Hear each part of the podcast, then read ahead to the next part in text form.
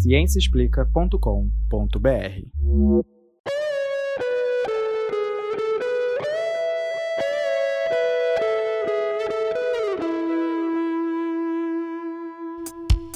Olá, amante da ciência. Esse é o Microbiano, o podcast que traz novidades da microbiologia e imunologia, especialmente para você. Esse é o terceiro episódio da terceira temporada do Microbiando, gravado em 10 de abril de 2020. No episódio de hoje, vamos conversar com convidados especiais, pesquisadores do Laboratório de Psicologia Social da PUC-Rio, que estão investigando o efeito do isolamento social e quarentena sobre a saúde mental da população. Olá, pessoal, bem-vindos ao podcast Microbiando. Novamente, nesse episódio, nós estamos gravando remotamente, então nós não estamos no estúdio. Nos perdoem se vocês escutarem um cachorro latindo, um gato miando, alguém gritando no fundo, vocês já sabem que é porque nós estamos gravando de casa, tá? E hoje nós temos um programa super especial.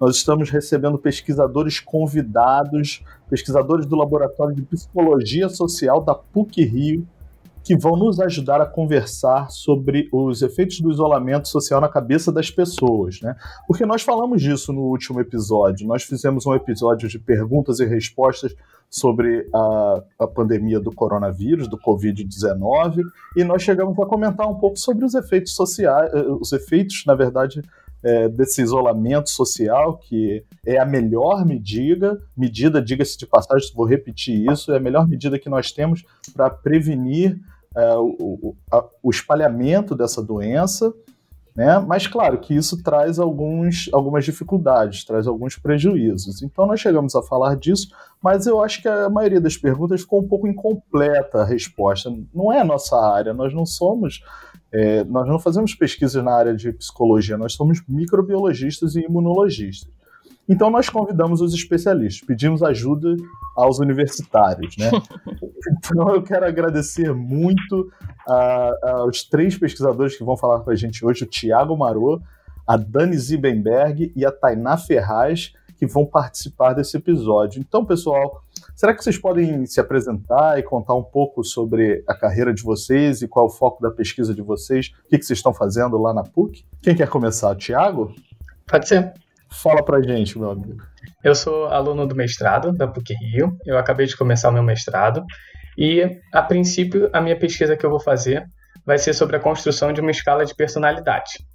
E acredito que essa essa pesquisa que eu vou fazer vai ser bastante importante, visto que a personalidade ela é algo fundamental na, nos comportamentos e que influencia nos comportamentos, na forma de pensar e de agir das pessoas. Então, Legal. essa vai ser o meu objeto de estudo do mestrado agora. Muito bem. E a Dani, Dani Zilbenberg. Oi, Conta gente. um pouquinho pra gente. Eu faço psicologia na PUC, estou no sétimo período agora e faço iniciação científica no laboratório já há um ano e meio. Você tem um projeto lá, Dani? Não. Que você está mais envolvida? Lá a gente participa de muitos projetos ao mesmo tempo, mas eu tenho estudado muito sobre essa área da psicologia evolucionista, relacionamentos e tal. Maravilha. E por fim, a Tainá Ferraz. Oi, Tainá. Oi, gente. Bom, eu sou a Tainá Ferraz de Carvalho. Queria agradecer a oportunidade da gente poder discutir esse assunto tão importante na, na perspectiva da psicologia. Então, obrigada por abrirem esse espaço. É, eu sou psicóloga, sou mestre em psicologia social pela PUC Rio, sou pesquisadora também no Laboratório de Pesquisa em Psicologia Social da PUC. Estou terminando agora uma especialização em psicologia positiva, ciência do bem-estar e autorrealização, lá na PUC do Rio Grande do Sul. É, essa área de estudo da psicologia positiva é o meu foco principal de estudo, né, de pesquisa. Foi também o tema do meu mestrado.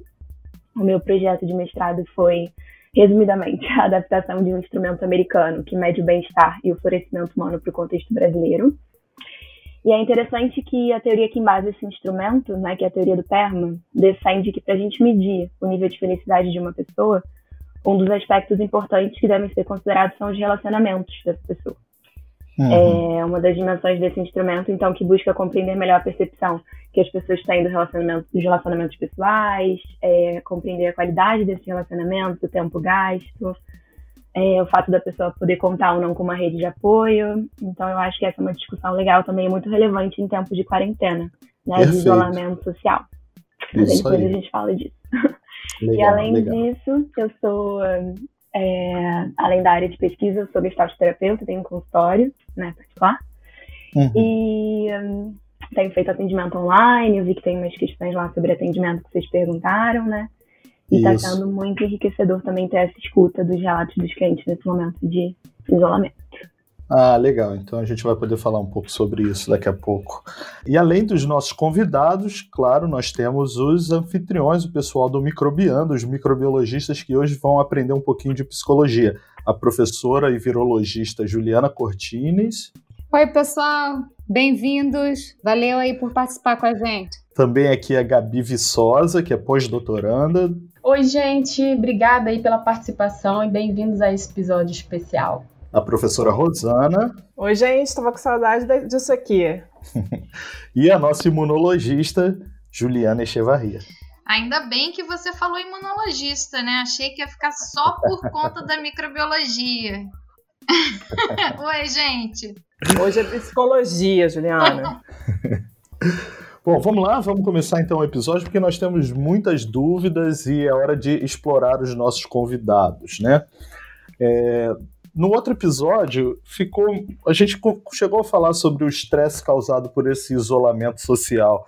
Eu acho que todo mundo aqui está sentindo um pouco desse estresse. Eu, pelo menos, já estou bastante inquieto de estar em casa né, vários dias sem poder sair. Eu só saí para fazer coisas básicas, como compras, alguma coisa que faltou em casa, né? É, mas realmente aqui em casa a gente está evitando, fazendo o máximo possível para nem colocar o pé na rua. E eu acho esse é um conselho que serve para todos. Mas é claro que isso leva a um certo estresse, né? É, existem, isso já foi descrito em casos anteriores, uh, onde as pessoas precisaram se, é, se manter isoladas. Então eu queria começar perguntando para os nossos especialistas o que, que a gente pode fazer para aliviar esse efeito é, do isolamento social. O que, que vocês sugerem para a gente? Bom, primeiramente, eu acho que é importante a gente definir o que, que é um isolamento social, né? O uhum. isolamento social é essa separação de um indivíduo ou de um grupo do convívio com o restante da sociedade. E esse isolamento ele pode ser voluntário ou não. O isolamento social que a gente está vivendo ele é involuntário, né? De certa forma, uhum. que é a ordem do governo. Tem pessoas que estão sendo multadas em alguns lugares por saírem na rua. Uhum. É, esse isolamento ele pode acontecer em situações de guerra, por situações de violência, de conflitos sociais, então que as pessoas têm que ficar em casa para se proteger. Uhum. Caso de epidemia, de pandemia, né, que é o que a gente está passando nesse momento. Uhum. E falando um pouquinho de biologia, né, também, o ser humano é, de um ponto de vista evolucionista, ele não é feito para viver sozinho, né? Ele tem essa necessidade claro. de pertencimento. Eu claro. até dei uma pesquisada e eu encontrei um estudo que foi feito em Stanford em 1959. E eles propuseram que um grupo de pessoas passassem um tempo sozinhos numa sala, né, numa solitária, e aí, quanto mais tempo essas pessoas passassem, elas ganhariam dinheiro. O tempo máximo que alguém conseguiu ficar nessa sala sozinho foi oito dias, né? A pessoa não tinha acesso à televisão, à rádio, a jornal, nossa, oito dias já é muita coisa numa solitária. Devia ser muito dinheiro que eles estavam oferecendo. Pois é, mas assim, mesmo com dinheiro em jogo, oito dias foi o máximo. Então a gente já tá o quê? 20 dias em isolamento? Claro que não é uma solitária, né? Mas assim, causa um estresse mesmo, é normal, faz parte uhum. do nosso organismo. Mas assim, então, uma coisa que eu queria colocar é, é, a gente fala muito de isolamento social. Vocês acham que o isolamento social não é um termo muito é, apto para descrever o que nós deveríamos estar fazendo. Na verdade, deveria ser um isolamento físico apenas. A gente não precisa se isolar socialmente, né? Sim, eu ia chegar nisso, né? Na diferença entre a época da guerra, que é até uma questão que vocês trouxeram também, para agora. É completamente uhum. diferente, né? A questão da guerra tem a coisa de você estar tá em casa, mesmo assim você não está protegido, né? Na guerra lá da Síria, que começou em 2015 você está em casa e pode vir uma bomba na sua casa. Então, assim, nesse isolamento que a gente está vivendo, a gente tem pelo menos a certeza de que ficando em casa a gente está seguro. Né? Então, é uma situação uhum. completamente diferente, é um estresse diferente. Uhum. E a questão da tecnologia também, né? Eu até coloquei aqui para citar isso, que é uma questão física mesmo. A tecnologia que a gente tem de poder estar tá fazendo videoconferência, de poder falar no telefone, de ter acesso às informações, a veracidade das informações, né? Que antigamente as pessoas era tudo muito no boca a boca, então isso faz muita diferença. Legal, legal. Então, uma sugestão para a gente não ficar muito é, mais estressado nessa época é manter o contato mais virtualmente, né? Sim, dentro do possível, né? Para quem pode ficar em casa, ficar é. em casa. Tem a questão também de o que, do que, que você está se nutrindo, né? Tem pessoas que ficam vendo jornal o dia inteiro e vendo as notícias, assim, do que, que você está se alimentando? Tem uhum. alguns sites que se propõem a dar notícias também, mas notícias boas. Né? Tem um site que chama só noticiaboa.com.br e aí lá você vê pessoas que estão sendo curadas do vírus, movimentos de solidariedade que estão acontecendo. Então, uhum. sim, é importante a gente se informar, mas estar tá atento também do que, que essa informação está fazendo com você, né? Quais são as consequências disso. Ah, legal. É, mas ah, alguém ia falar alguma coisa? Eu estava pensando. Uma outra coisa também que tem muito a ver com o que a Tainá falou é em relação a isso da gente ser um, uma espécie que vive muito em grupo, que necessita da, da interação social. Então, uma outra coisa que pode ser feita e que, que certamente vai fazer com que as pessoas se sintam melhor vai ser fazer caridade, fazer doação, ajudar as pessoas que estão enfrentando alguma dificuldade. Se você ajuda elas, isso é, foi uma característica também que a gente herdou da nossa seleção natural, que isso faz com que a gente se sinta bem com a gente mesma e, ao mesmo tempo, a gente vai estar tá ajudando o outro, a gente vai estar tá ajudando os outros a combaterem essa situação de bastante estresse que a gente está vivendo atualmente. Muito bem colocado. E tem formas de fazer isso sem você precisar sair de casa, né? Exatamente. Tem vários movimentos que, que estão acontecendo, principalmente nas favelas, que são os lugares onde estão tendo mais necessidade de mantimentos básicos, tanto de comida quanto de higiene, e que você fazendo a sua doação para eles, eles vão conseguir comprar esses mantimentos para as pessoas que estão precisando urgentemente. Ah, tá. Vem cá, uma, uma preocupação que surgiu quando nós conversamos sobre isso é porque já existem pessoas e pacientes né, que já sofrem de algum problema como a depressão, a ansiedade, algum outro transtorno. É, Para essas pessoas, a, a, o isolamento é especialmente mais difícil, né? Existe alguma alguma forma de flexibilizar o isolamento para essas pessoas? O que, o que fazer nesses casos? Uma coisa que eu acho importante também é, às vezes, em casa a gente tem uma sensação de que a gente está protegido. Então, não necessariamente essa pessoa flexibilizar esse isolamento e, enfim, às vezes sair para caminhar na rua ou alguma coisa assim, vai fazer bem para ela. É uma coisa que a pessoa tem que avaliar muito com ela mesma, mas às uhum. vezes vai fazer melhor para ela ficar em casa do que sair, porque a preocupação dela de ter sido contaminada pode ser maior ainda, né? Certo, causa mais ansiedade ainda, né? Exatamente. Tá. O que tem aparecido muito na clínica é o medo de ser contaminado, de ser contaminado, mas muito mais o medo de contaminar outras pessoas. Né? Essa uhum. culpa de possivelmente contaminar alguém. Então, às vezes, a pessoa ela pode até fazer bem, dar uma volta, mas a ansiedade que vai gerar quando ela chegar em casa. E pensar, meu Deus, mas eu encostei no botão do elevador e eu fiquei fechada no elevador e não sei quem passou ali antes. Enfim, esse tipo de pensamento que vem, né, que são infinitos, pode gerar um mal-estar maior. Então, não tem como falar assim, né, que é, de maneira geral, são casos e casos. Se a pessoa mora sozinha, né, em caso de depressão, eu até acho mais tranquilo a pessoa levar o cachorro na rua do que no caso de ansiedade. Mas aí uhum. depende muito de caso para caso, não tem como falar assim de maneira geral. Certo. Mas Juliana, em geral é melhor ficar em casa. É, só para é, fazer uma ilustração disso que ela acabou de dizer, é que eu tenho escutado de, de diferentes pessoas, diferentes idades, que não não sofrem de nenhum transtorno, né, pelo menos previamente diagnosticado antes dessa pandemia, desse medo de contaminar outra pessoa, de ser responsável pelas, por essa contaminação. Até nós mesmos, eu mesmo me passo por isso. É, eu tenho ido ao FRJ é, duas vezes por semana e eu acho que isso para mim é estressante de voltar para casa, mas isso me fez com que eu é, deixasse com que os meus alunos não fossem, né, para lá.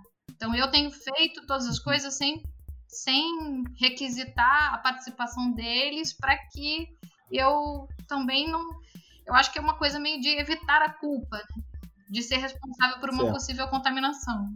É, só para explicar para o pessoal entender que a Juliana ela é responsável por um laboratório de pesquisa e tem certas coisas no laboratório que não podem parar, né? A gente não pode simplesmente deixar de ir uh, que, que, nós gostaríamos, mas às vezes não dá para fazer isso. Então você provavelmente tem ido, né, Ju, para fazer manutenção de células ou algo assim.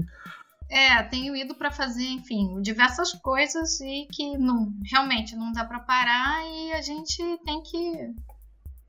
Mas eu uhum. prefiro eu ir e fazer as coisas do que fazer com que um dos meus alunos vá. Mas isso não é só com relação a mim. Eu vejo que várias pessoas relatam isso e é exatamente, né, o que a gente acabou de escutar essa, essa explicação da Tainá. Uhum.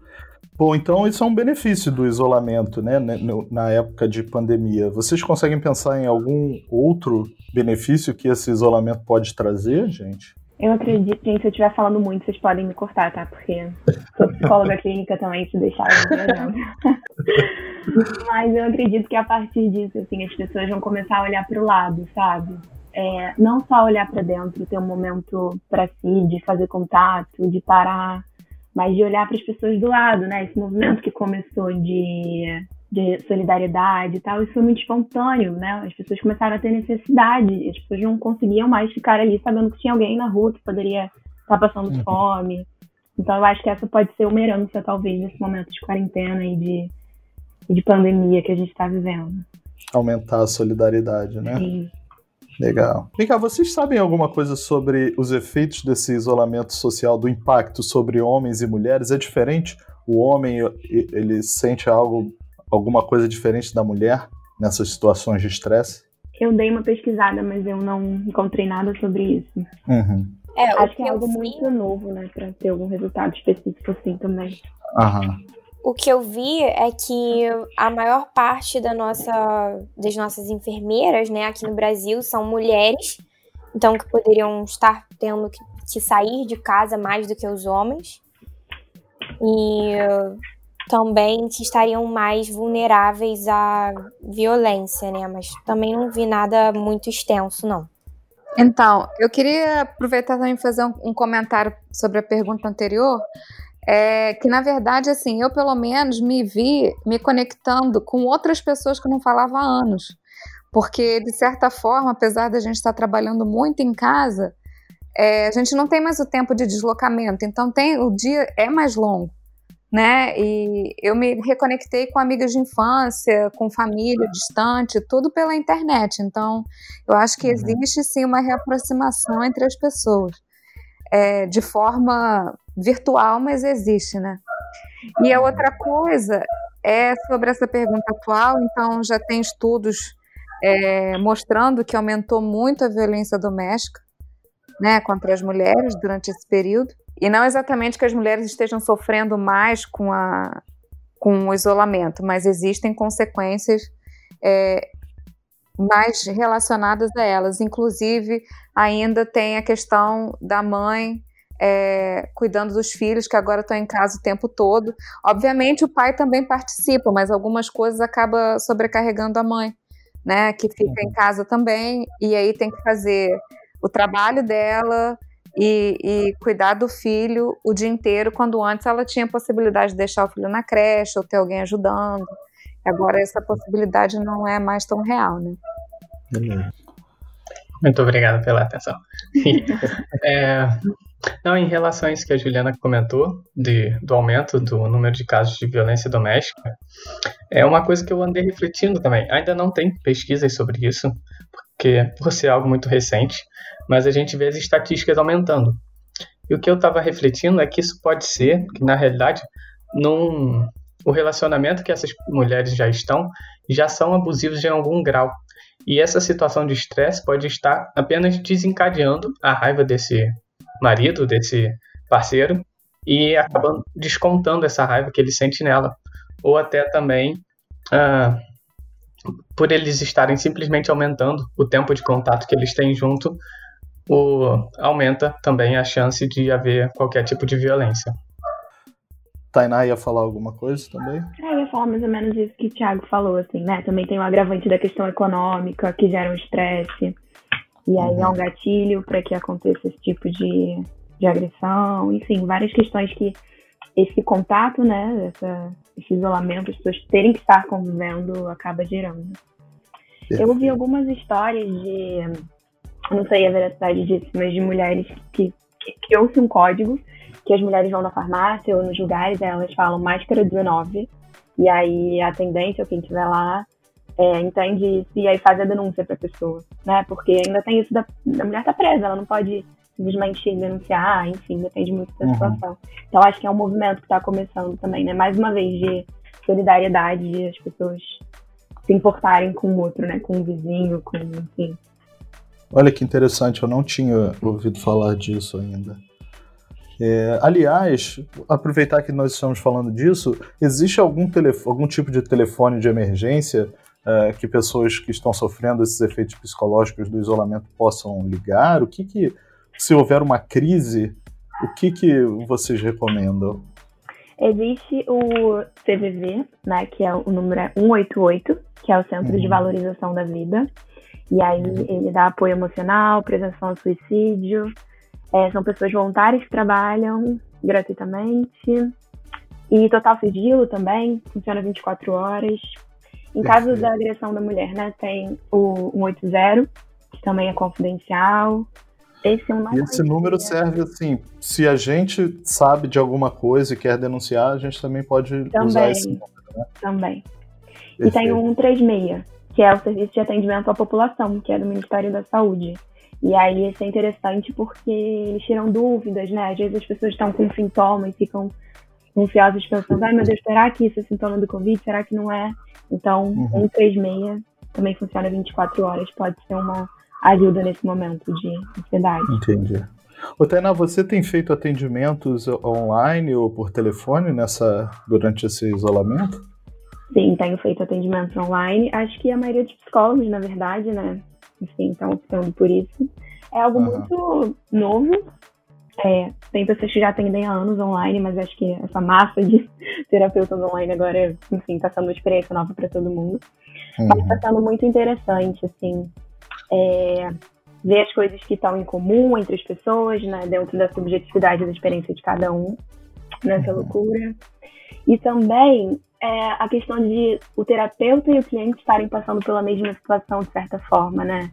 É incrível ter essa conexão de, cara, ele está na quarentena e eu também. Então tem um uhum. lugar de saber um pouco pelo que o outro está passando, assim.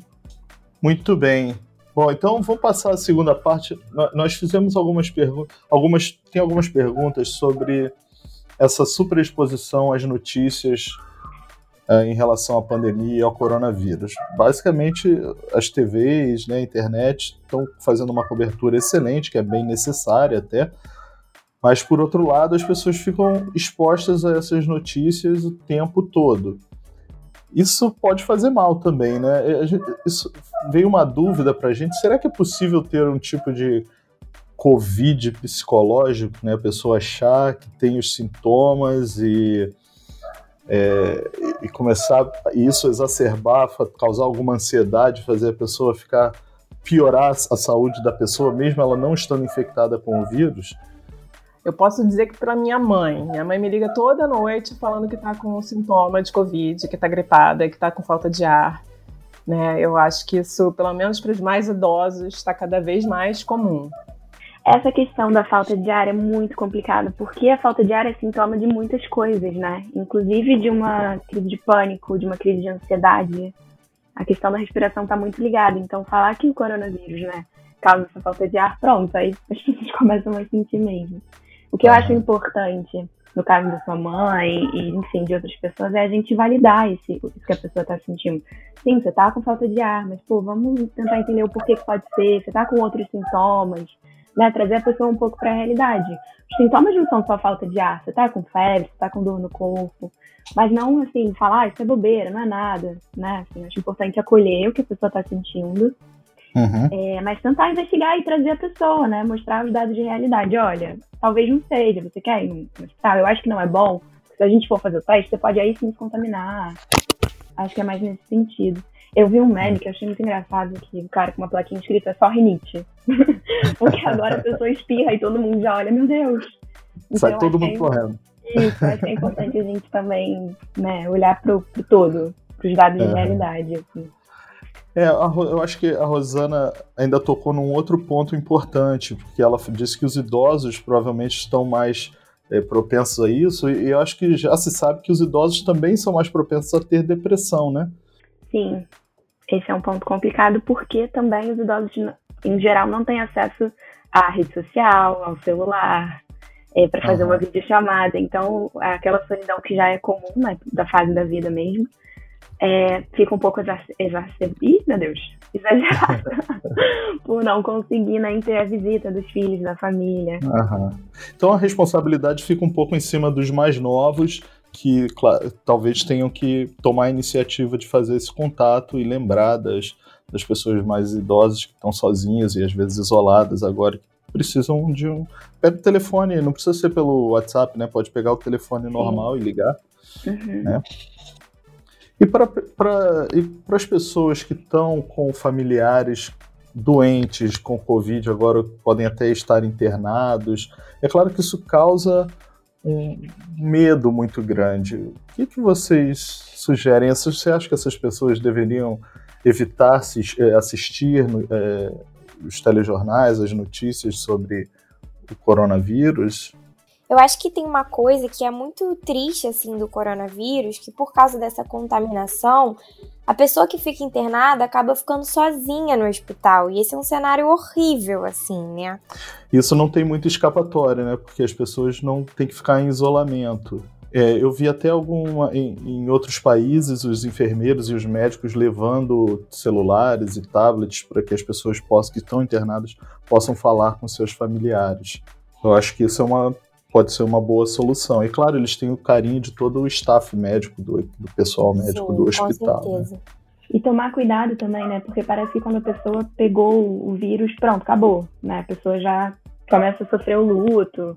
Gente, uhum. calma, né? Tem pessoas de 90 e poucos anos que foram curadas, assim. Então, tentar é. ter, ser otimista nesse momento, né? Tem várias pesquisas falando que otimismo, esperança aumentam os níveis de bem-estar. Então, vamos tentar eu sei que é difícil, né? Mas fazer esse exercício mesmo, se forçar um pouco a tentar olhar pelo lado positivo e ver que tem sim chance. Acho que esses meios de comunicação que levam notícias boas têm um pouco essa função. Tá. Tiago, pode falar? É, eu acho que você comentou um ponto bastante importante também, Leandro. Que apesar dessa dificuldade que a Dani falou, que todo mundo tem, de que quando está no hospital tem que ficar em isolamento, é, acontece de alguns enfermeiros ou médicos ajudarem nessa mediação com, da pessoa contaminada com os seus com as pessoas que ela gosta, né, amigos, familiares, é que esse contato que a gente tem ajuda também no, no melhoramento, não, ajuda na Ixi, qual é a palavra? Ajuda na recuperação dos pacientes. Então, tem diversas pesquisas que mostram que os pacientes que recebem mais visitas, que têm mais apoio, que têm algum contato um pouco maior do que aqueles pacientes que ficam mais solitários, eles também tendem a se recuperar é, mais rápido. Gente, posso fazer uma pergunta que eu não sei? Claro, Gabi. Porque é, me veio na cabeça agora que a gente está falando bastante da, da saúde mental de, das pessoas que podem ser afetados pelo coronavírus, né? São os pacientes e, e tal, ficarem internados. Mas é, eu queria saber o que, que o pessoal poderia falar pra gente da saúde mental dos operadores de saúde, então, por exemplo, os médicos, os enfermeiros, as pessoas que estão ali na frente, do, na linha de, né, na frente da batalha mesmo, é, no dia a dia, como é que eles podem estar percebendo isso a nível de saúde mental? É, tem até aquela história do cuide-se para poder cuidar, sabe? Então, assim, a pessoa que está cuidando dos outros, ela certamente não pode esquecer dela mesma. Ela também tem que estar tá muito fortalecida nesse momento. E também se manter muito positiva. Isso que a Tainá falou da positividade, eu também acho muito importante nesse momento. Porque o que a gente está ouvindo né, do, do, pessoal assim na, na, pela internet, os relatos é que os profissionais de saúde estão assim é, sendo levados ao extremo né, da, da, da, capacidade física e também, acredito, psicológica, né, nesse enfrentamento aí diário nessa situação anômala. É interessante isso também. É, é, é interessante a gente se preocupar também com eles, né? É, dentro disso que a Gabi está levantando, é a questão dessa convocação, né, ou pré-convocação de profissionais que não estão na linha de frente atualmente, mas enfermeiros, médicos veterinários, é, até biólogos que estão fazendo outras coisas que podem vir a ser é, chamados ou podem se voluntariar para trabalhar. Então, também tem pessoas que dessas áreas que estão sofrendo um estresse por talvez ter que ir participar dessa linha de frente, como se fosse assim, um, um soldado raso sendo chamado para a guerra, né? Uhum. É exatamente isso. O pessoal, ele não vai querer, mas eles têm que entender que isso faz parte da ajuda. Somos um grupo, somos brasileiros e a gente tem que tentar se ajudar. Então, se a gente quiser deixar na mão apenas daqueles que já estão trabalhando na área, a gente não, não tem dúvida de que eles vão ser os profissionais que vai, mais vão ser afetados, porque eles, ponto um, eles vão estar sempre em contato com o coronavírus, sempre correndo risco de ser contaminados. E o ponto dois é a hora de trabalho deles. Eles ficam horas demasiadas lá trabalhando, não tendo é, pessoas para ele poder substituir, fazer algum descanso mínimo. E também eles vão, não têm muito apoio social, porque eles vão estar lá sempre no trabalho, eles não vão ter muito tempo para relaxar, eles vão estar em um nível de estresse constante, que sem dúvida vai fazer bastante mal para eles uh, no longo prazo. Se essa situação continuar assim, sempre dependendo muito apenas dos mesmos profissionais. É verdade. Isso é mais uma preocupação, porque essas pessoas que estão na linha de frente, elas estão sobre um risco enorme de se infectar, né? E ainda a gente ainda precisa se preocupar também com a cabeça dessas pessoas. Elas precisam ter uma rede de apoio para continuar trabalhando. Porque isso foi observado em outros países, como na Itália, na Espanha, uma parcela grande do, do, do, do pessoal médico que estava cuidando dos infectados durante essa pandemia tiveram que se retirar por um problema ou por outro, e isso acaba aumentando ainda mais o risco, a taxa de mortalidade nesses países, né? Porque menos gente para cuidar do, do, dos, dos, pacientes aumenta o risco de, é, de morte, né? Hoje é, passou no jornal que é, dos profissionais de saúde que tiveram é, o teste realizado lá no Fundão, pelo Laboratório de Virologia, 50% deles é, estavam deram positivo para o novo corona. Então, isso é um relato do front de que realmente essas pessoas estão sofrendo para poder tomar conta um do outro, né? É, e estão sofrendo um risco muito grande também. Então, é, todo o nosso apoio e Oi. gratidão aos profissionais de saúde que estão aí salvando a gente. É, merecem nossos aplausos. Na França e em vários outros países, pelo que eu ouvi, todo dia o pessoal vai para as janelas e para as varandas aplaudir os profissionais de saúde, né? É, e, e os cientistas também, né? Não podemos deixar é. de falar, porque como a Juliana Chevarri está indo lá, é, a gente está na, na, divulgação científica, é, esclarecendo dúvidas, trazendo novidades para vocês sobre a doença. Então, a gente está continuamente trabalhando também. Mas é. o pessoal que está nos hospitais, ó, meus parabéns. Oh, Muito obrigada. Tudo bem. É isso que eu ia falar, que certamente tem um sofrimento desses trabalhadores mas também tem um orgulho, né, dessa responsabilidade, assim, de poder estar tá curando também as pessoas, né, e salvando a gente nesse momento. Então, acho que tem uma felicidade também, porque se não fosse por eles, né? Acrescentando o que a Dani falou, é, eu tava aqui pensando, ouvindo vocês, eu fiquei, gente, por que, as pessoas levantam de manhã e se expõem, né, a esse sistema que não oferece instrumentos de proteção? Eu fiquei viajando aqui e me veio a palavra propósito, sabe? Eu acho que essas pessoas, elas não escolheram a profissão delas à toa e elas sabem que desde o começo elas se propuseram a salvar as vidas, a estar ali mesmo. Acho que ninguém faz medicina pensando que um dia vai participar de uma pandemia nesse nível, né? Mas assim, uhum. elas estão ali para isso, assim, é um propósito de vida. E isso é incrível. Muito bem. Excelente. Pessoal, vamos falar um pouquinho sobre o uso de redes sociais. Nós já discutimos que é importante fazer um isolamento físico, mas não necessariamente um isolamento social. Então, uma das saídas são as redes sociais, o Facebook, o Instagram, né, o Twitter, e etc., o WhatsApp. Mas o uso excessivo dessas redes sociais também pode causar alguns prejuízos, né? Vocês acham, o que vocês acham disso nessa, nesse contexto da pandemia? Ficar tempo demais nas redes sociais ajuda ou atrapalha?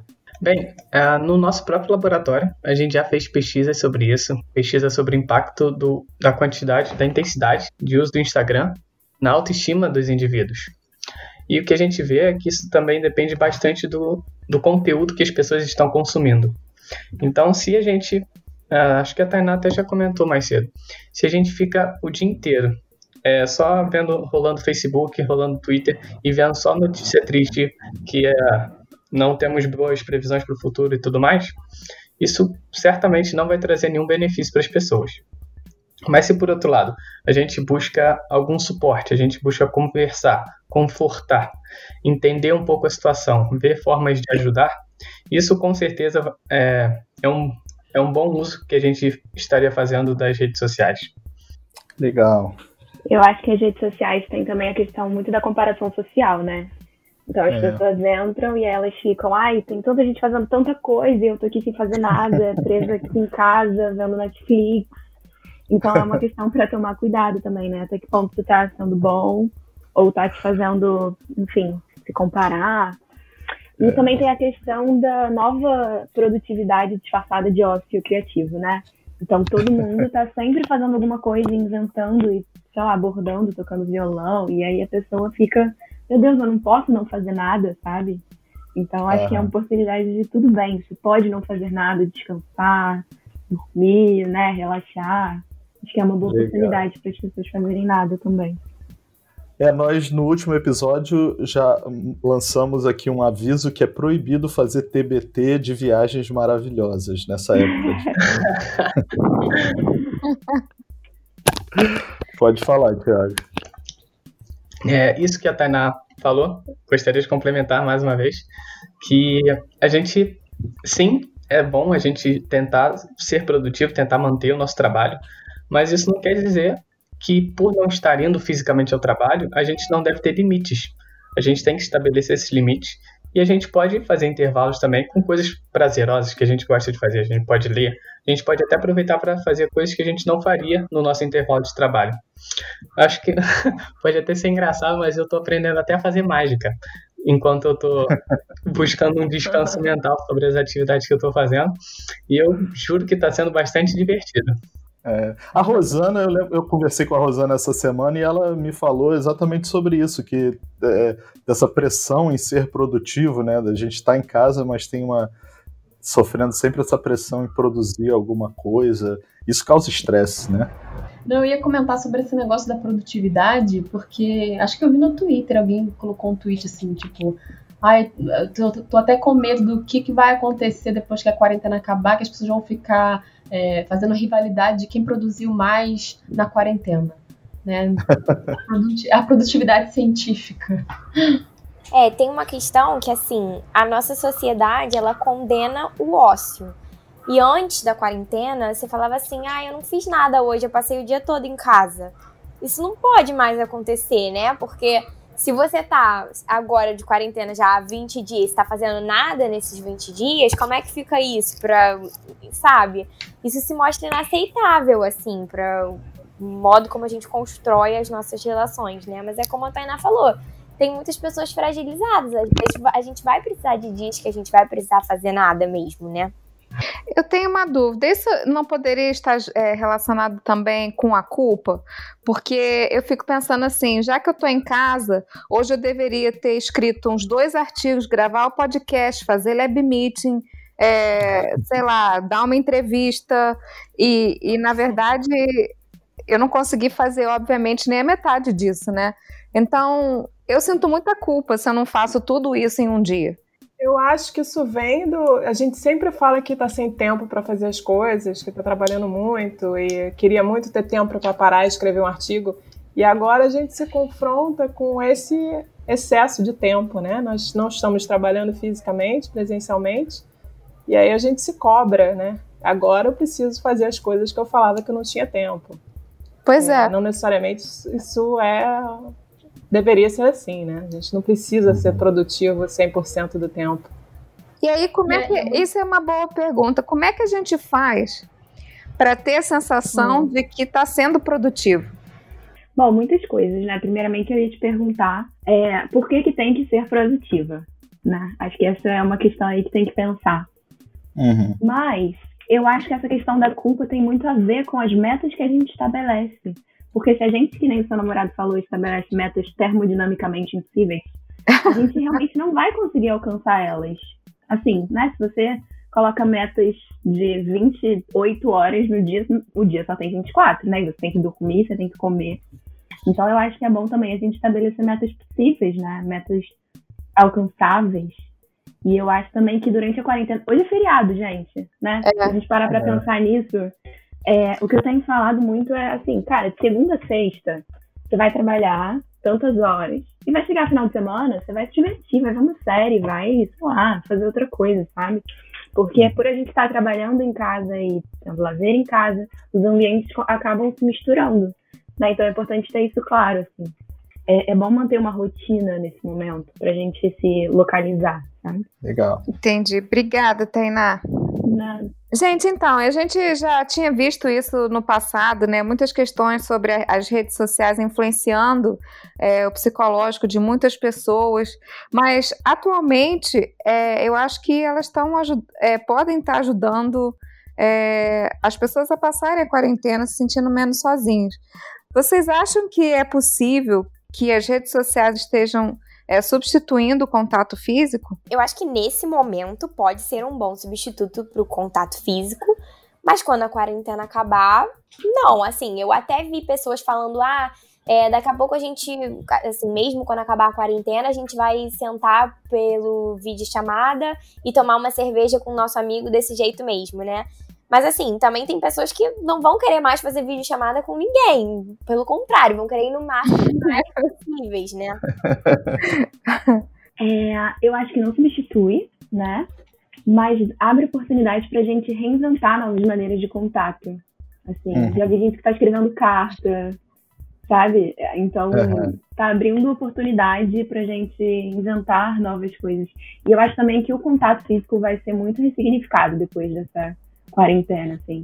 Um abraço, sabe? Sentir o outro, cheiro, coisas que a gente no dia a dia não presta atenção, né? Tipo, o contorno da pessoa, sabe? Essas uhum. coisas, assim, são particulares de cada um. Acho que a gente vai estar, pelo menos nos primeiros dias, mais atento a isso, assim. Mais consciente dessas coisas. Eu consigo ver isso acontecendo. Tô morrendo de saudade de sentar no barzinho tomando chopp com o pessoal. Eu também, eu também. Tiago. É, acho que a Tainá levantou um ótimo ponto que se refere a esse que o contato físico tem, porque por mais que a gente consiga conversar por vídeo que mostre as expressões faciais das pessoas, a gente não tem um contato literal com as pessoas. Dá aquele abraço gostoso, dá aquele cutucão legal no seu amigo chato. Essas coisas a gente perde. E isso é a essência do nosso relacionamento. Nossa, a gente é Bom, tomando de volta o ponto de vista da nossa evolução, a gente não evoluiu com o telefone na mão, conversando à distância. A gente evoluiu num pequeno grupo onde a gente conhecia e tinha contato com todos eles. Então, ficar em um momento que a gente não tem contato com quase ninguém, além daqueles que estão em isolamento com a gente, certamente não vai ser substituído pelo que as redes sociais é, fazem hoje em dia. Mas com certeza elas ajudam a diminuir os efeitos do isolamento nesse, nesse gancho também de, do próprio brasileiro, né? Eu acho que o brasileiro está sentindo muito a falta disso, do contato, porque a gente é muito do, do contato físico, né? Talvez é, os outras, outras populações não estejam sofrendo tanto. E eu acho que isso é um dos, um dos motivos pelos quais as pessoas às vezes desrespeitam o isolamento, né? Esse isolamento que está sendo proposto, porque não aguento ficar sem estar tá perto do outro. Perfeito. Eu ia até comentar isso que a Ju comentou mesmo. É, eu ia perguntar para vocês se vocês acreditam que depois que a quarentena acabar, o brasileiro vai perder um pouco dessa necessidade de contato físico, tipo, vai virar um pouco europeu, ou se a gente vai tentar hipercompensar, né? Tipo assim, ser ainda mais caloroso. Então, a gente até tem uma pesquisa lá do nosso laboratório que diz que regiões que são historicamente marcadas por mais doenças infecciosas, essas pessoas tendem a ser menos extrovertidas. Então tem um movimento de que sim, esse contato pode diminuir. Mas assim, eu acho que isso também pode ser muito particular. Não dá pra gente prever ainda o que vai acontecer. Eu acho que pode acontecer um movimento contrário também, das pessoas estarem morrendo de saudade desses contatos, assim. Né? Tem até uhum. evento no Facebook já marcando um novo carnaval para quando acabar a quarentena. Então, assim, Isso é tudo menos, menos contato, né? É. Ô Dani, você acha que tem um peso maior nas crianças? Que o pessoal está chamando já daqui a alguns anos nós vamos ter a geração quarentiners, né? Como assim um peso maior? Ah, o isolamento se tem um peso maior para é, criança. É, para o desenvolvimento delas e para você falou sobre pessoas mais introvertidas que né, porque passaram por situações de estresse em epidemias. Você acha que as crianças sofrem mais?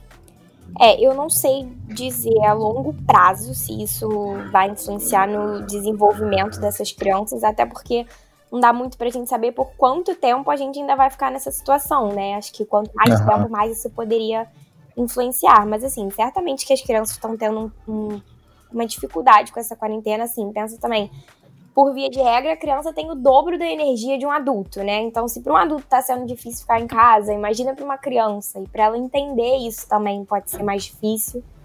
Mas ela uhum. consegue entender, ela vai conseguir ficar em casa. É tudo um momento é. de crescimento. Eu acho que ao mesmo tempo que tem essa questão é, das crianças serem mais ativas, né, terem mais energia, as crianças são muito criativas, né? Você dá um papel para uma criança e dois lápis e pronto. Assim, viaja, você pega, faz uma casinha em casa. Então, assim, eu acho que para os pais deve estar sendo mais difícil gerar esse conteúdo de entretenimento para as crianças, assim, né? Mas acho que para elas, elas podem estar ali dentro do mundinho delas, entendendo da melhor maneira, sabe? Acho que para falar de desenvolvimento é um período muito curto ainda pra gente, né? Tem, sei lá, não tem nem dois meses pra gente falar que vai ter um impacto tão grande assim. Entendi, é legal. É, mas as crianças eu acho que estão tendo um, um, isolamento maior pelo fato de delas, né, serem pegarem tudo, então ser muito mais fácil delas se contaminarem, de serem vetores, né, de transferirem esse vírus de um lado para o outro. Então, a gente parece que está vivendo num mundo sem criança, é muito esquisito. E os adultos ainda saem para fazer compras, para coisas eventuais. Agora, as crianças estão uhum. o tempo todo em casa. Então, eu, eu não sei, eu acredito que de alguma maneira essa geração vai ter uma lembrança ou vai ter uma marca é, para o resto da vida dessa época. A minha pergunta é mais por um lado mais lúdico e romântico. É, será que não, não seria justamente o contrário? Porque quando que essas crianças têm a oportunidade de ficar com os pais tanto tempo? Lógico, levando em consideração uma família bem estruturada, que tenha amor e carinho envolvido, etc. Porque eu não tenho filho, mas eu tenho gata. A minha gata tá feliz da vida que eu tô em casa 24 horas por dia. E aí eu fico imaginando que para a criança também ficar com os pais, ter atenção dos pais, é, os pais poderem brincar, poderem participar mais da vida delas, será que não, não poderia ter um efeito positivo? Bem, é, como a gente falou também, tanto para os adultos quanto para as crianças, uma regra que é muito válida é o estabelecimento de rotinas. Então, se vocês não sei se vocês lembram quando eram crianças ou se sabem de filhos, sobrinhos, qualquer coisa assim. A primeira coisa que os professores e as professoras fazem com as crianças é falar o que, que vai ser feito naquele dia, qual vai ser o, as atividades do dia. Então, isso, o ponto um, é que diminui a ansiedade da criança frente a não saber o que, que vai acontecer aquele dia, o que, que eu vou fazer agora. Vou só ficar vendo TV, vendo, não sei, Peppa Pig? Então, se você junto com a criança, ajuda a estabelecer essa, essa rotina, talvez semanal, ou você faz no final de semana o que, que vai ser feito ao longo da semana, isso ajuda na diminuição do estresse e também diminuir esse, talvez esse tédio que a criança sinta. Você pode tentar ajudá-la a preencher mais com atividades que ela gosta e ao mesmo tempo você vai estar ensinando ela que o papai e a mamãe também vão ter atividades a serem feitas, assim como ela, e que vão ter vão precisar também de um momento de silêncio, de atenção, de concentração, mas também vai ter aquele momento de fazer atividade junto. Eu achei perfeito sua colocação, porque é exatamente o que eu tento fazer com meus filhos aqui. Né? Desde o início dessa quarentena, uh, eu sempre tive muita preocupação em como é que eles iam reagir tanto tempo dentro de casa. E acho que instintivamente é o que eu tenho feito, é criar essa rotina mesmo, tanto para mim, né, para me ajudar a, a ter uma visão melhor do dia, conseguir fazer o que eu pretendo fazer, é, mas eu sinto que para eles também isso ajuda. Eles já acordam perguntando: e hoje a gente vai fazer o quê? Então a gente já tem uma, um horáriozinho mínimo, né? Não é nada parecido com uma escola, para que eles é, tenham alguma coisa que eles saibam que vai acontecer. E eu acho que isso cria menos ansiedade, né? Não, eles não ficam se perguntando que hora, que momento que a gente vai acabar com, vai poder sair na rua e brincar. Uhum. E voltando ao que a Juliana Echevarria falou, né, eu acho que essa, essa quarentena é muito difícil para as crianças, porque elas não têm esse contato social virtual é, entre elas que a gente tem, né? Mal ou bem a gente é, liga para um amigo, conversa, troca mensagem na internet, nas redes sociais, dependendo da idade da criança, eles não têm isso ainda, não tem essa, né, sentar ali na frente de um celular e ficar batendo papo com amigos. Não, não, existe, né? Criança não brinca assim, eles gostam de meter a mão nas coisas e, brincar junto, né? Não conversar. Então, é, o que eu tenho visto aqui é que nessa idade as crianças estão se sentindo e muito, né? Uhum. É, pessoal, é, vocês acham que algumas pessoas conseguem lidar melhor com o isolamento social? E por que, que será que isso acontece? Vocês têm alguma ideia? Ah, bem, então, acho que três pontos aqui valem a pena ser levantados. O primeiro seria o da conexão social. Aquelas pessoas que, por natureza, né, por questões dela mesma, dos amigos, têm um maior, uma maior conexão social, um maior contato com uma rede de pessoas, elas têm uma tendência a conseguir enfrentar esse isolamento de uma forma mais amena. Elas vão sofrer menos estresse, ansiedade por causa dessa questão, porque elas vão ter pessoas lá para acolher, para conversar, para passar aquele tempo. Outra coisa que também acho que vale pontuar é o que a gente chama de controle percebido. Isso é uma coisa que a gente entende, é o quanto a pessoa acha que ela tem controle sobre alguma coisa, sobre alguma situação, então, esse controle percebido, ele pode ser maior ou menor em algumas, em algumas pessoas, dependendo do que está é, tá sendo referido. Então, se a gente está tratando, por exemplo, controle percebido frente às medidas de segurança que eu tenho que ter sobre o coronavírus. Então, se eu estou lá sempre lavando a mão, se eu estou evitando aglomerações, se eu não estou saindo de casa, eu vou ter um maior controle sobre essa situação. Então eu vou tender também a sentir menos estresse, vou sentir que eu estou mais no controle e de que as coisas não vão fugir à minha mão. Seria mais ou menos isso. Uhum. E o terceiro ponto seria também uh, algo mais individual, que seria a personalidade. E já tem alguns estudos que também foram feitos em relação ao isolamento social, com aquele pessoal que tem que viajar para o espaço, né, os astronautas, o pessoal também que faz investigação na Antártica, que faz, fica em isolamento bastante tempo. E eles veem também que algumas pessoas, as pessoas, na verdade, a gente entende a personalidade em cinco grandes fatores, assim, bem abrangentes. E os três aqui que eu vou citar, eu são os que mais, os que parecem fazer ter maior influência sobre como as pessoas vão lidar com esse isolamento. E são eles a extroversão, que é o quanto a pessoa gosta de estar em interação social, ela é falante, ela se sente energizada quando está em volta de várias pessoas a estabilidade emocional, que diz respeito ao quanto a pessoa tende a sentir emoções positivas e negativas, né? E a amabilidade também, que é a gente entende isso como uh, pessoas com alta amabilidade seriam aquelas pessoas mais gentis, mais bondosas, pessoas carinhosas. Então, as pessoas com altos níveis de extroversão, de estabilidade emocional e de amabilidade também são aquelas pessoas que se sentem menos solitários, se sentem que têm mais apoio social e também têm maiores níveis de resiliência para lidar com essas situações. Quais são, só por curiosidade, quais são os outros dois pontos da personalidade? Ah, sim. Então, os outros dois seriam abertura à experiência e a conscienciosidade. Abertura à experiência é bastante autoexplicativo, é o quanto a pessoa gosta de fazer coisas novas, de tentar é, sair da rotina, fazer coisas diferentes. Enquanto que a conscienciosidade diz respeito ao grau de, de organização que a pessoa tem. Então, é uma pessoa que gosta de ser regrada, que gosta de estabelecer metas para ver elas sendo cumpridas depois. Ela gosta de ter tudo mais bem organizado. Então, é, quanto mais extrovertida a pessoa, melhor ela vai lidar com o isolamento?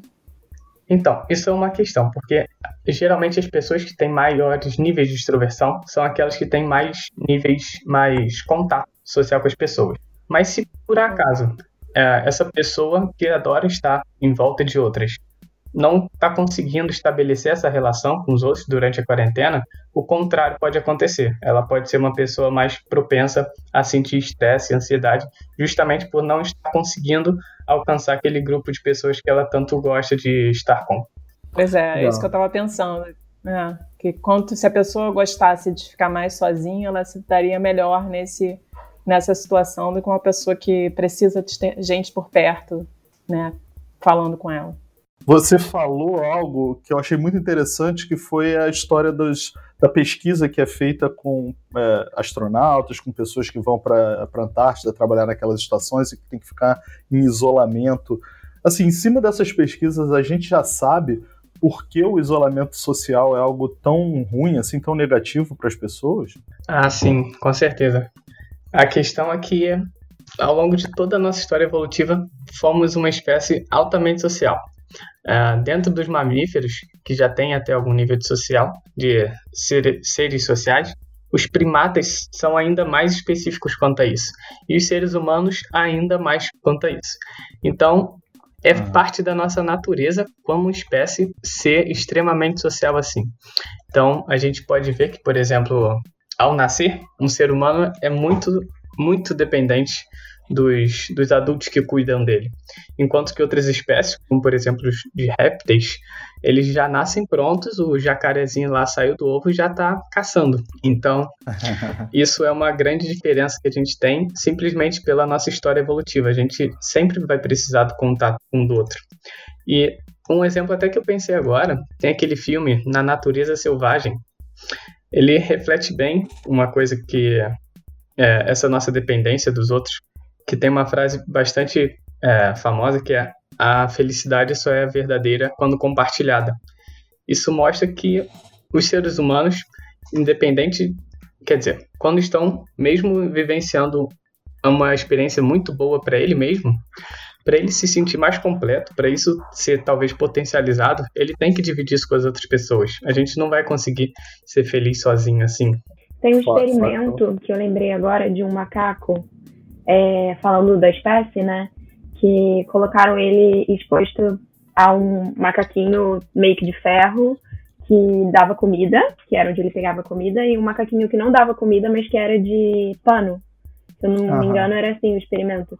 E o macaco preferiu ficar no outro, no macaquinho de pano, né? Que dava não conforto. Dava que não que dava comida. Então, mais importante do que ter o alimento é ter esse aconchego né? Aham. Isso aí, falando da espécie, é algo muito interessante mesmo. Ah, afeto é um, é um tipo de alimento também, né? Com certeza. É. Bom, o que a gente tem visto muito nas, nos jornais, né? Lá nos Estados Unidos teve uma coisa muito interessante que o pessoal correu para os é, supermercados para comprar papel higiênico. Mas também máscara, luvas, álcool, comida. O pessoal está estocando isso em casa, né? Por que, que as pessoas fazem isso? Qual é a explicação desse comportamento? Uh, então, tem muito a ver com a questão do controle, né? De uh, você ter controle mesmo do que vai acontecer, de se proteger, de precaver, de estar tá pronto para o perigo que está iminente. Tem muito a ver com a ansiedade também, né? A ansiedade, ela é algo uhum. bom. É, fisiologicamente falando, a ansiedade, ela prepara a gente para a luta ou para a fuga. O problema é quando a gente, quando começa a ser disfuncional, né? Quando começa a ser fora de contexto, eu acho que tem um pouco a ver com isso, assim É, de uhum. você estar tá antecipando um perigo que pode acontecer, que é você ficar sem papel higiênico, você ficar sem comida. Não, eu queria dizer que eu me sinto. Eu, tô, eu não estoco coisa, não, tá, gente? Mas eu me sinto tão melhor quando eu abro o armário, tá cheio de comida nessa situação, que eu, eu fico até respiro mais aliviada, assim, me dá uma paz. É, você se sente mais segura. Saber que eu né? não vou. Isso, saber que eu não vou passar aperto, tenho comida para uma semana, duas semanas, tá, tá tranquilo. É, é, o que a gente, é o que a Tainá estava falando sobre o controle, ter o controle da situação. E agora, onde, pra gente, é, isso é bem confortável, porque nós temos condições de fazer isso, mas tem muita gente que não consegue, não pode, ou não tem dinheiro, né, para fazer um estoque para fazer esse tipo de coisa. Então deve ser, aí o efeito é o contrário, deve causar uma ansiedade muito grande nessas pessoas. Com certeza. É. Eu acho que também talvez tenha um fator um pouco de egoísmo da, das pessoas, né? É, a gente vê com álcool, por exemplo, é uma coisa absurda. Você não conseguir comprar álcool ou mesmo, né, o papel higiênico existem várias marcas, então acho que é uma diversidade maior, então até acabar o papel higiênico é mais difícil. Mas o álcool você não encontra mais, pelo menos onde eu moro, é impossível se comprar qualquer tipo de álcool, nem 46 existe. Então, isso é um absurdo. Eu, quando eu comprei, eu comprei uma garrafa e tinham pessoas comprando 10. Isso não é, é questão. É. Eu acho que não passa, vai além do controle. Eu acho que é não enxergar o outro. É, pessoal, tem uma, eu tenho uma outra dúvida. Esse estresse psicológico, ele pode acabar afetando a nossa imunidade? É, existem indícios, né, que dizem que ela afeta. A gente sempre fala sobre a, a sua imunidade está baixa, você está estressado, a sua imunidade está baixa, né? Então você teve alguma doença. Eu, eu já eu escuto muito as pessoas falando sobre isso. Mas tem comprovação científica de que o estresse causa uma baixa na imunidade? Bom, é, já há muito tempo, já há algum tempo, né? Vários estudos foram feitos em animais testando o estresse, induzindo o estresse num, num animal e observando os efeitos sobre a resposta do sistema imune ou sobre os tipos celulares que compõem o sistema imunológico. E nesses estudos todos, né, o que eles mostram é que o estresse ele tem uma influência é, grande sobre a resposta imune, né? infelizmente uma influência negativa. E muito disso está associado com o aumento é, dos níveis de corticoides né, endógenos que são liberados uhum. durante esses momentos de estresse. Então é muito comum, por exemplo, é, um estudo clássico é com alunos é, que estão em período de provas e esses alunos acabam sob esse estresse nesse momento das provas, eles ficam mais suscetíveis a vários tipos de infecções é, estresse. Então, né, minimizar o estresse é, seria uhum. importante, mas talvez difícil agora nesse momento. A gente já fez um... alguns programas falando sobre isso, sobre o estresse, sobre a felicidade, né, que ao contrário uhum. do estresse melhoraria a resposta imunológica. É, mais um motivo para nesse momento a gente cuidar da nossa saúde mental. É, eu ia falar exatamente isso de, da saúde mental, né? Falando assim, não em relação à a, imunidade, mas em relação aos alguns transtornos mentais, né? Algum sofrimento psíquico, muitas vezes isso é desencadeado exatamente pelo estresse. Acaba se tornando um fator propulsor, assim. A gente tem percebido que, da mesma forma que a solidariedade tem aumentado, tal, tem uma outra parte, um outro tipo de comportamento que também está surgindo, né? Que algumas pessoas estão com comportamentos bastante extremados, né? Como eu disse, a solidariedade está florescendo, mas ainda existem comportamentos individualistas, como a história do álcool que a Ju comentou com a gente. É, vocês têm assim, uma sugestão de como não perder a linha durante a quarentena quando somos apresentados com comportamentos contrários ao bem-estar comum? Ou daqueles comportamentos que são contrários ao que a gente pensa? Primeiramente, eu fiquei me perguntando o que é perder a linha, né?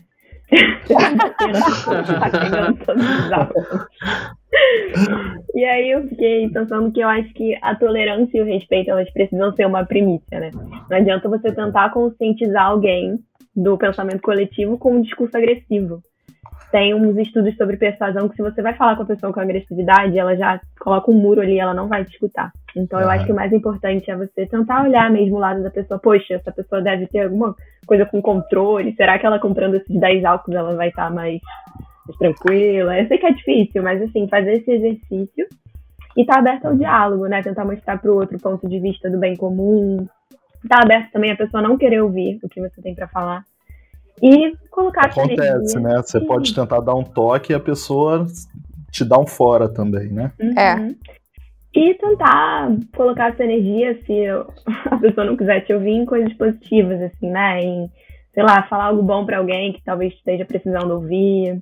Né? Às vezes a gente fica com a nossa energia ali tentando mudar o comportamento de uma pessoa que não tá preparada para isso, não tá afim de te ouvir, mas aí você pode gastar essa energia fazendo algo bom, né? A gente está é. falando da solidariedade, fazendo compra para alguém, enfim, são infinitas as possibilidades de ajudar alguém. Às vezes até uma palavra mesmo já muda o dia de alguém, né? Muito bem. Para terminar, gente, o que, que vocês acham que pode mudar depois desse período de isolamento social, quando essa pandemia é, a, acabar e nós voltarmos à rotina normal, se é que vai existir uma rotina normal igual a gente conhecia, né? Qual, qual será o efeito desse isolamento? O que, que vocês pensam sobre isso? É, eu acho que assim, o vírus ele traz de uma maneira generalizada uma ameaça que faz as pessoas perceberem quais são os valores delas. Então, quais as coisas que a gente está realmente sentindo saudade nesse momento e as coisas que a gente não está as coisas que importam pra gente e as coisas que não. E uma coisa também que a gente tem que tomar muito cuidado, que pode ser um comportamento que vai mudar depois disso tudo, é um aumento da xenofobia, porque o coronavírus está muito associado ao vírus da China, né? E falar assim é muito problemático, porque pode aumentar um estigma e o vírus não deve ser diretamente relacionado a nenhuma etnia, né? Uhum. Eu, assim, falando particularmente, eu acho que esse isolamento deixou a gente preso dentro de casa, mas expandiu e conectou com o mundo, assim, né? Eu chorei com o cara do Equador, jornalista que chorou ao vivo na entrevista. Eu me empatizei com as famílias na Itália, então eu acho que a gente saiu um pouco dessa coisa do nosso país, da, da nossa cultura, e expandiu essas fronteiras, né? Acho que o fato de todo mundo estar tá passando por isso fez com que a gente se conectasse em algum lugar. Uhum. E eu acho que vai demorar pra gente voltar à vida normal. Eu tenho a sensação é. de que quando acabar isso, se falarem, não, acabou hoje, amanhã ainda vai ter uma coisa de anestesia, assim, né? Tipo, o que tá acontecendo? E depois um êxtase das pessoas, que nem a Dani falou do carnaval, acho que vai sair todo mundo se abraçando. É, a gente voltar para a vida normal, acho que vai levar um tempinho ainda. Pois é, eu acho que a gente vai valorizar mais né, as outras pessoas, os amigos, é, o fato de poder estar junto fisicamente com outras pessoas, que eram coisas que a gente tinha como garantidas antes, e agora a gente percebe como elas fazem falta. Uma coisa importante também é que talvez os planos do governo para ampliar o acesso à internet também aumentem, porque nesse isolamento a internet está se tornando quase essencial, né? Ela está mostrando um universo, quer dizer, até o próprio governo lança aplicativos para as pessoas fazerem consultas relacionadas ao coronavírus. Então, assim, se torna uma coisa cada vez mais importante.